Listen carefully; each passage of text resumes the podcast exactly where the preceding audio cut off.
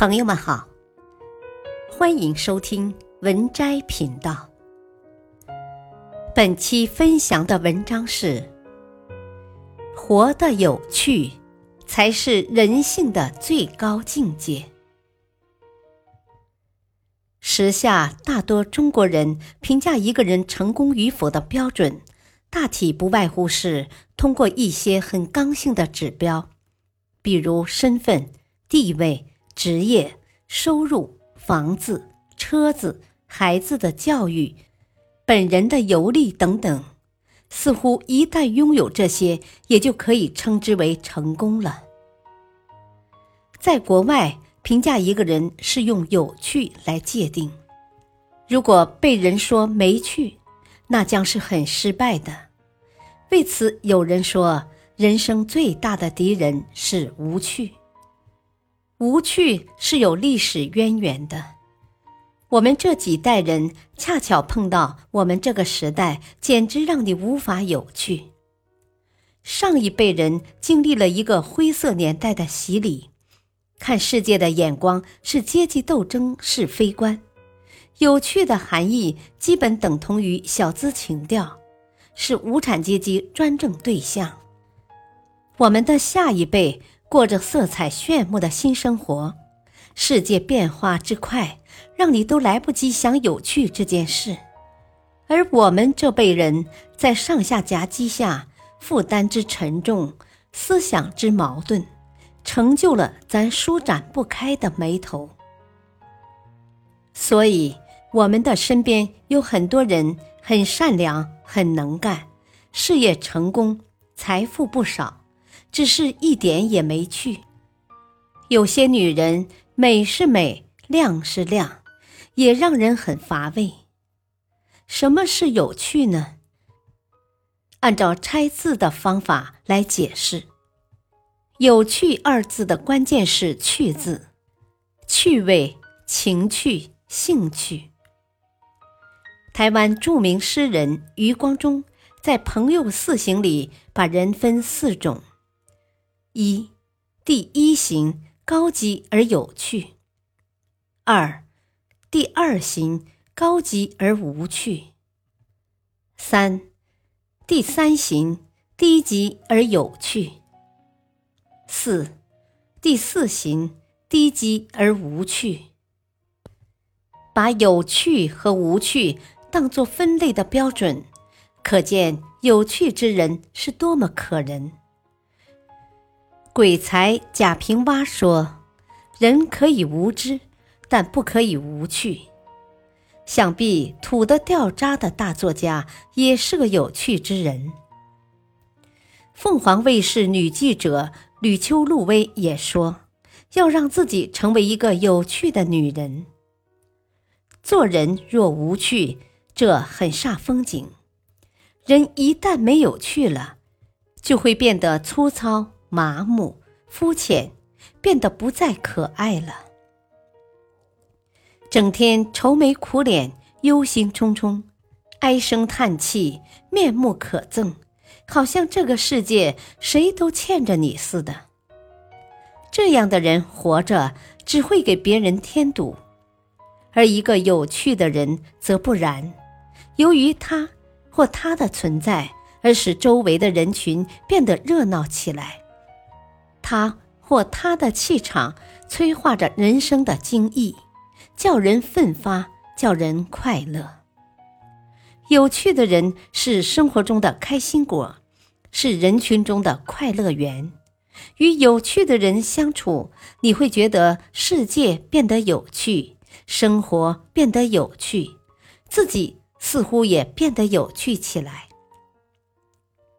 有趣的人是热爱生活的人，生活中的吃穿住食行，哪样没有深奥广博的学问？光吃一样，他就能挖掘出不少趣味来。吃的好看，吃的稀罕，吃的兴趣盎然，吃的阳光灿烂，都是可以追求的境界。别闹了，费曼先生里有这样一位科学家。他对所有关于动脑筋的事情都充满兴趣，魔术、开锁、解密码、猜谜、心算、赌钱。对兴趣的不断追逐，让这位怪才的生活成了无数人的梦想。有趣的人，并不是现代人一定比古人更有趣。总觉得古代的有些人比我们现在活得有趣。今天我们读《论语》，也许会觉得孔老夫子是一个无趣的人。可是你若知道他和他的学生讲话是那样的幽默，见到美人男子时竟俯下身去吻衣的鞋，就会明白，所谓圣人者，却也竟是一个性情中人。一个有趣的人，有趣的人未必有多显赫的名声，但肯定潇洒脱俗。晋人王子游居山阴，一晚忽降大雪，子游被冻醒，索性来到院中，边饮酒边观赏雪景，不由得心绪起伏，吟起诗来。有趣的人，心无羁绊。直抒胸臆，至性至情。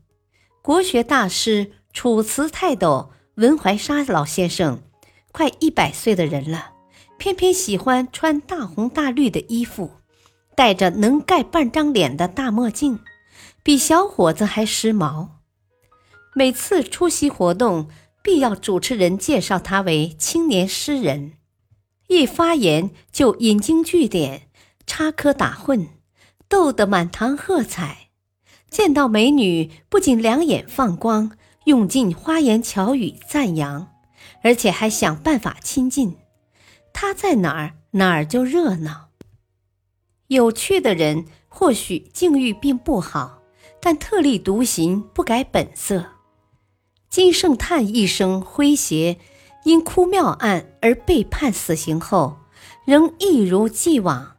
眼看行刑时刻将到，金圣叹的两个儿子离儿、莲子望着即将永绝的慈父，泪如泉涌。金圣叹却从容不迫、泰然自若地说：“啊，哭有何用？来，我出个对联，你们来对。”于是吟出了上联：“莲子心中苦。”儿子哭跪在地，哪有心思对对联？他稍思所说：“起来吧，别哭了，我替你们对下联。”接着念出了下联：“离儿腹内酸。”这副生死诀别对，一语双关，对仗严谨，撼人心魄。有趣的人不见得能成就大事业，但让人看着就高兴。《射雕英雄传》里老顽童周伯通是最让人喜欢的一个角色。他虽然武功盖世，却是儿童心态，整天疯疯癫癫的，爱搞恶作剧，玩心太重。围绕着他发生的许多喜剧，使得打打杀杀、腥风血雨的江湖。多了不少浪漫欢快的生活气息。需要提醒的是，有趣是这个世界上的稀缺资源，有趣与读书多少无关，与挣钱多少无关，有趣和身份、地位、男女、年龄、环境条件无关。有趣之人是很容易被曲解的。有人误认为打架泡妞、吃喝嫖赌、粗言烂语、举止猥琐就是有趣，那就大错特错了。有趣是人性的最高境界，做个有趣的人并不难，首要之事便是自己要先觉得这个世界有趣。趣味主义是一种生活态度，有趣的人。大抵聪明乐观幽默并且感性。有趣的人才是懂得生命真谛的人也是懂得享受生命的人。有趣的人越多我们的幸福指数就越高但愿我们都能变得有趣起来。本篇文章选自微信公众号美文参阅。感谢收听再会。